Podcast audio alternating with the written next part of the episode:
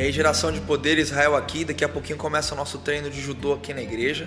Eu quero falar com você sobre a diferença de briga e luta. Briga tem a ver com se envolverem e se meterem em crencas. Lutas tem a ver com esforço. Tem gente que tem forças para brigar, mas não tem forças para lutar. Na Bíblia fala de um homem chamado Jacó que diz que ele lutou com Deus. A Bíblia não diz que ele brigou com Deus. A Bíblia também não diz que ele lutou contra Deus, mas lutou com Deus e prevaleceu. Eu quero dizer para você que você foi chamado por Deus para lutar grandes lutas, porque você é um grande guerreiro. Então não tenha medo, não seja um briguento, lute.